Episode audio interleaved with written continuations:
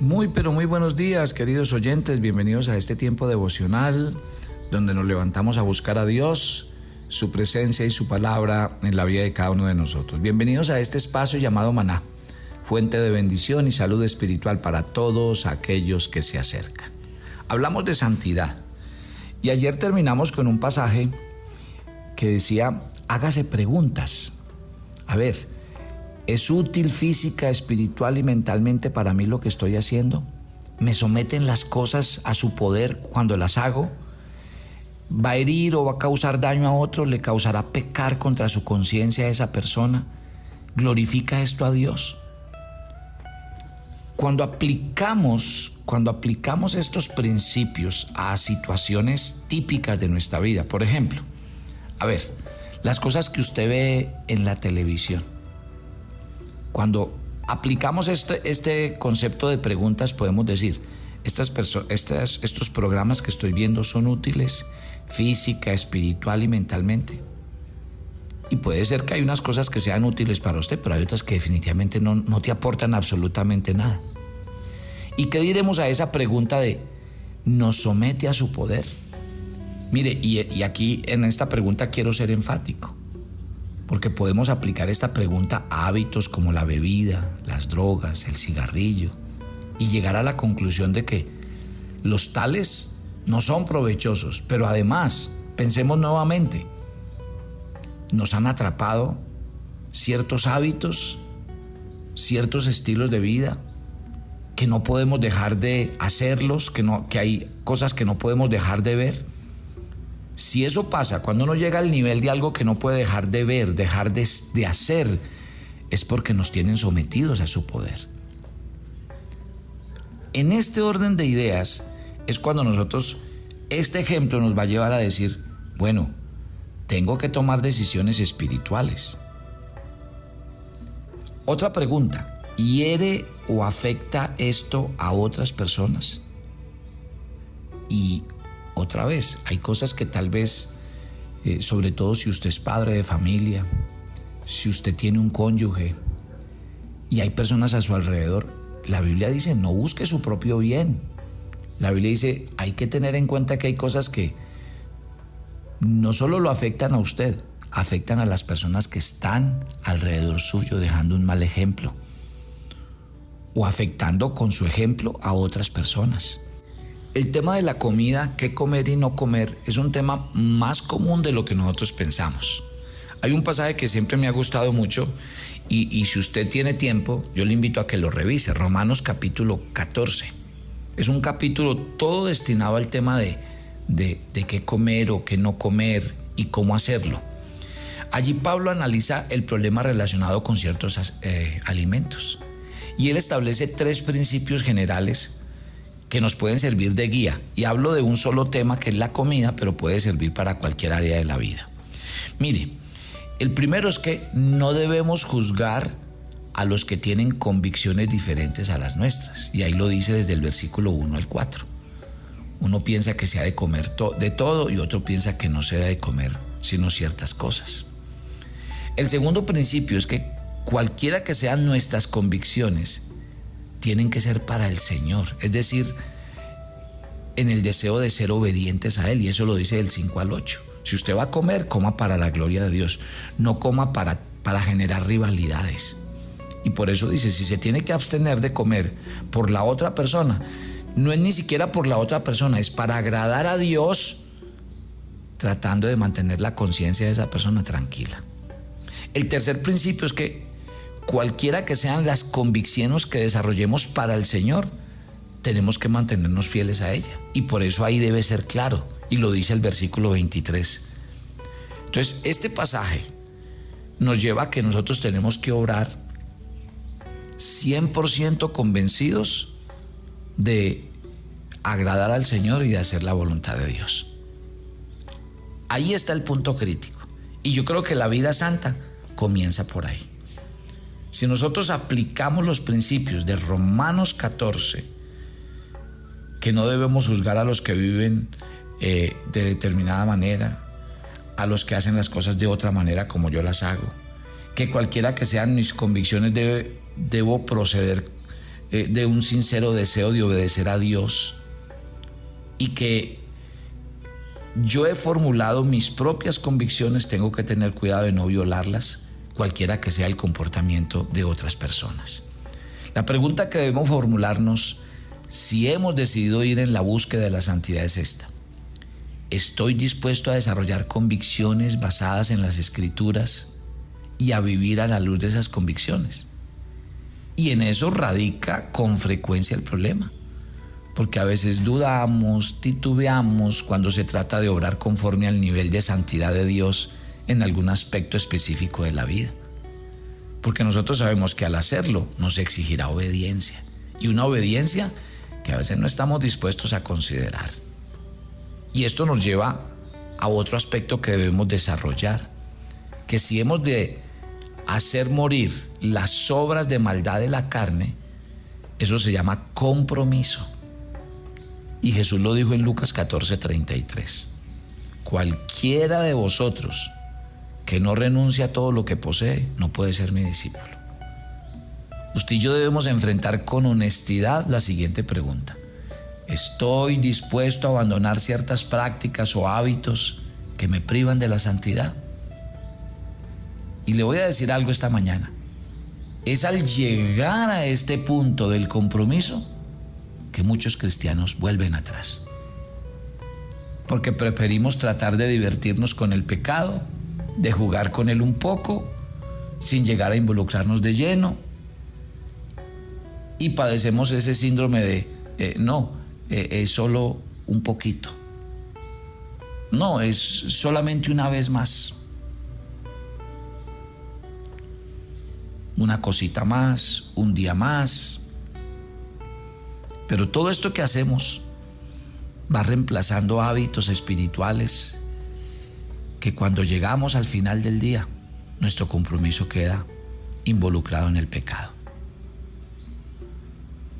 ¿Sí está claro? ¿Sabe qué dice la Biblia? Salomón nos dice que los ojos del hombre nunca se sacian. Proverbios 27:20. Si uno anda diciendo, no, un poquitico más, no, de que yo hago esto y ya mañana ahí sí comienzo bien juicioso. Siempre queremos más, siempre el pecado pide más. ¿Usted cree que porque la gente se vuelve adicta por ese proceso? porque el pecado pide más, pide más. No nos digamos mentiras, pero tenemos que reconocer que hemos desarrollado esquemas de vida pecaminosa. Hemos desarrollado el hábito de ocultar lo que hacemos. Hemos desarrollado el hábito de ceder a esa inercia que provoca que nos levantemos de la cama y nos levantemos precisamente a hacer aquello que está en contra de la voluntad de Dios. ¿Se acuerdan de primera de Juan 2.1? Pablo dice, hijitos, hijitos míos, estas cosas os escribo para que no pequéis. Y el propósito de la carta de Juan nos dice en el, en el capítulo 1, su propósito es que no pequemos. Eso es lo que dice Juan en su carta, que tenemos que enfrentarnos a la verdad de la palabra de Dios. Ya estudiamos Primera de Juan y se acuerde que el capítulo 1 es contundente cuando dice, mentimos, no decimos la verdad cuando decimos que no pecamos o que estamos en comunión con Dios y amamos el pecado. Entonces, ojo con esto. Ese término, no, es que hoy no voy a pecar mucho. Al pecado hay que llamarlo pecado. Las cosas tenemos que colocarlas en su sitio para que podamos tomar decisiones radicales. Solo aprendiendo a rechazar la tentación podemos hacer morir las obras de la carne en nuestras vidas. Y aprender a hacer esto resulta generalmente un proceso lento y penoso, lleno de fracasos. ¿Por qué? Porque los antiguos deseos y los antiguos hábitos pecaminosos no son fáciles de erradicar. Y para poderlos romper se requiere persistencia y a menudo con muy poco éxito. Pero ahí está el Espíritu Santo ofreciéndonos su ayuda cada día. Lean conmigo primera de Timoteo capítulo 4 versículo 7. Desecha las fábulas profanas y de viejas y ejercítate para la piedad. Claro que es posible establecer convicciones con respecto a la vida santa y llegar a un compromiso concreto con ese fin. Sin embargo, hay personas que de pronto van a sentir que les es demasiado difícil. Sí, la vida está llena de resoluciones no cumplidas. Usted y yo podemos resolver por la gracia de Dios abandonar determinado hábito pecaminoso pensamientos lujuriosos, tendencias a criticar a otros, la mentira. Pero con mucha frecuencia descubrimos que no logramos el éxito, que no logramos la medida de santidad que deseamos con tanta intensidad. ¿Cuántas veces lo ha intentado usted? ¿Cuántas veces ha buscado, ha intentado obtener esa piedad como instantánea y no hay tal cosa?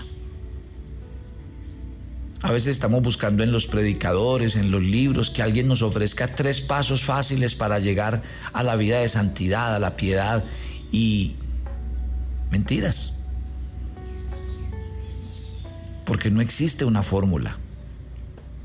El concepto de la disciplina no tiene aceptación en la, en la sociedad actual. Pablo dice que tenemos que ejercitarnos disciplinarnos para la piedad. Y cuando él habla de esta expresión, ejercitarnos o disciplinarnos para para la piedad en primera de Timoteo 4:7, el lenguaje figurado que él utiliza proviene de la preparación física a la que se sometían los atletas griegos. ¿Se acuerdan cuando él nos decía en primera de Corintios 9? Él decía, todos se preparan para competir en algún deporte. Y todos quieren llegar a tener la corona. Pero Pablo decía, yo tengo que trabajar y esforzarme de tal forma que pueda ganar el premio. ¿De qué habla Pablo en estos conceptos de 1 de Timoteo 4.7 y 1 de Corintios 9 del 24 al 27? De que si el atleta se disciplina a fin de obtener un premio, un premio aquí en la tierra que no va a dejar nada, ¿cuánto más deberíamos los creyentes disciplinarnos para obtener una corona eterna? Y así es, porque realmente la disciplina es preparación estructurada. Y así lo dice el diccionario. Cuando habla de disciplina, habla de preparación que corrige, que moldea, que perfecciona las facultades mentales el carácter moral. Y eso es lo que debemos hacer si buscamos la santidad. Tenemos que corregir, moldear, preparar, formar nuestro carácter. ¿Sabe a dónde nos conduce la disciplina? Póngame mucho cuidado. Tema que no nos gusta mucho. La disciplina que conduce a la santidad comienza con la palabra de Dios. Pablo dice en primera en segunda de Timoteo 3:16 que toda la escritura es inspirada por Dios y útil para enseñar, redarguir, corregir e instruir. Mire que la última palabra que aparece en ese versículo es instrucción. Instrucción es preparación. Es la disciplina para hacer la justicia mediante la obediencia que usted y yo tenemos que procurar voluntaria y persistentemente a los requisitos que establece la escritura, es que se desarrolla ese nivel de piedad que Dios pide de nosotros. Hay un verso en la Biblia que está en Efesios 4 del 22 al 24. Despojaos del viejo hombre, renovaos en el espíritu de vuestra mente, vestíos del nuevo hombre creado según según Dios, en la justicia y santidad de la verdad. ¿En qué parte nos enseñan estas cosas que aparecen aquí en este versículo? A ver, dígame un lugar, un sitio. No lo hay. No lo hay. Únicamente uno aprende estas cuatro cosas y vuelvo a decir, despojaos del viejo hombre, renovaos en el espíritu de vuestra mente, vestidos del nuevo hombre. Esto solamente uno lo puede encontrar en la palabra de Dios. La disciplina que conduce a la santidad comienza con las escrituras, con un plan disciplinado para ir haciendo esto en forma regular, un plan disciplinado para aplicarlo a nuestra vida cotidiana. Aquí entra también una vez más. Entonces, ya hablamos del Espíritu Santo la semana pasada. Hoy está, eh, en esta semana estamos hablando de la importancia de la palabra de Dios para hacernos personas santas. Ya el Espíritu Santo ha hecho buena parte de la tarea al habernos proporcionado las escrituras y haberlas inspirado para traerlas a nuestras vidas. Ahora, Él lo que quiere es que usted se ocupe fielmente de traerla a su corazón mediante el acto de la memorización para que usted haga frente a las tentaciones. Porque cuando usted y yo procuramos aplicar la palabra de Dios en esas circunstancias diarias, entonces el Espíritu Santo va a orar para fortalecernos. Y tenemos que responder a lo que el Espíritu Santo ya ha hecho para que eso siga avanzando. Entonces, ¿cuál es la hacia dónde va el, mensaje de hoy? Tenemos que disciplinarnos a fin de poder recibir una eh, a ver, lo que llama, por ejemplo, la gente. La gente dice, yo me voy a someter a una dieta para perder peso, para mi cuerpo. Lo mismo. En, en esos mismos términos podemos decir que es poder recibir una dieta sana en forma regular de la palabra de Dios. ¡Qué belleza! Usted y yo necesitamos contar con un momento debidamente planificado como cuando usted planifica comer a tales horas, ir al gimnasio a tales horas. Lo mismo. Usted necesita un momento debidamente planificado cada día con la lectura y con el estudio de la Biblia. Todos los creyentes que progresan en el camino de la santidad son personas que se han disciplinado de tal forma que dedican un tiempo en forma regular a la lectura de la Biblia. Ojo, y le advierto que Satanás se va a ocupar siempre de combatirnos en cuanto a esto. Él va a procurar persuadirnos de que tenemos demasiado sueño en la mañana, que estamos demasiado ocupados durante el día, que llegamos cansados en la noche. Y entonces parece que nunca vamos a encontrar el momento adecuado para estudiar la palabra de Dios. Ahí es donde entra disciplinarnos.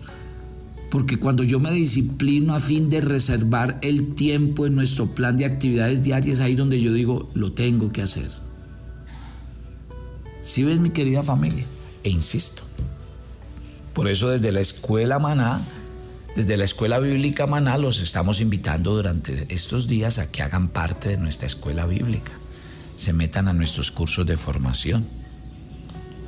Encontrar el momento exacto entonces, ¿yo qué les recomiendo? Mire, por favor, saquen media horita antes de, su actividad diaria. Levántense media hora antes como si fueran a ir ya a estudiar, a trabajar, a hacer su hacer. Y esa media hora dedíquesela, dedíquesela a la oración y a la lectura de la Biblia, a la escritura, rayen la agenda devocional, escriba, resuelvan las preguntas que están escritas ahí. Eso le va a dar a usted un enorme, pero enorme eh, argumento espiritual para que usted pueda presentar defensa del Evangelio en su corazón. Eso es. Entonces, decidan momentos. Y si usted decide un momento, nada. O por ejemplo, listo, usted no puede en la mañana porque madruga mucho, porque sus horarios son muy tempranos. Entonces, cuando venga, diga, lo primero que voy a hacer antes que cualquier cosa es sacar este tiempo porque sé que cuando ya me invento a hacer otras cosas no lo voy a lograr. Entonces, el inculcar la palabra de Dios, planificar un tiempo para que usted oiga, para que usted lea, para que usted estudie, para que usted memorice, es demasiado importante. Oremos. Papito Dios, gracias por esta mañana. Y quiero una vez más disponer nuestro corazón para decirte, Señor, que aquí estamos y que queremos hacer la tarea. Y que realmente estamos dispuestos a que tú trabajes en el interior de nuestro corazón. Yo te pido en el nombre de Jesús que seamos disciplinados, porque aquí la palabra es la disciplina. Porque Pablo dice que nos tenemos que ejercitar o disciplinar para la piedad, para la vida santa. Señor, las cosas no van a llegar solas si nosotros realmente no tomamos la decisión en el corazón. Gracias por ayudarnos, Espíritu Santo, a hacerlo. Y gracias, Espíritu Santo, por darnos cada día la fuerza que necesitamos en nuestro interior. Te entregamos este día. Bendice nuestro trabajo, nuestra salud, nuestra familia, nuestro diario que hacer. Cúbrenos con tu sangre y guárdanos del mal. Llénanos del Espíritu Santo. Y gracias por estar con nosotros en Cristo Jesús. Amén y amén. Y una vez más, a los que nos escuchan en países como Costa Rica, México, República Dominicana, Canadá, Ecuador, escríbanos y díganos desde dónde están. México, díganos dónde están, los queremos contactar porque ya empezamos a hacer nuestra agenda, donde vamos a estar con ustedes. Ya tenemos la agenda de Canadá, ya tenemos la fecha de Toronto, la fecha de Montreal, de Vancouver. Si usted se encuentra cerca, nos escribe y le damos toda la información pertinente. Los espero mañana. Bendiciones para todos.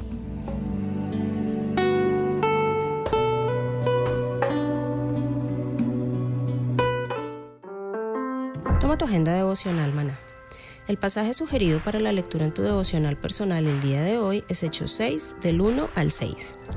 Todos estamos llamados a servir, y cuando lo hacemos se mantiene la armonía en el lugar que estemos. Piensa y sé intencional hoy y decide servir a los demás. Te invitamos ahora a que respondas las preguntas que encuentras en tu agenda que te llevarán a conocer cada vez más a Dios y crecer en tu vida espiritual. Y para confirmar tus respuestas, visita nuestras redes sociales, Instagram y Facebook.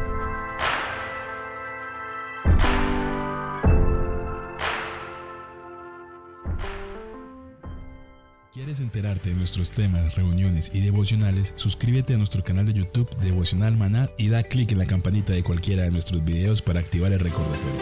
Todos los miércoles a las 7 de la noche tenemos una invitación para las mujeres que quieren conocer más a Dios.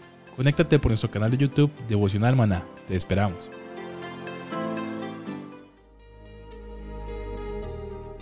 El maná era diario. Se recogía muy temprano en la mañana cada uno recogía según su necesidad y se recogía por familias. Muy pero muy buenos días. Bienvenidos a este tiempo devocional donde nos levantamos a buscar a Dios, su presencia y su palabra en la vida de cada uno de nosotros. Maná, el alimento espiritual diario que no puede faltar en nuestras vidas. Conduce Carlos Ríos.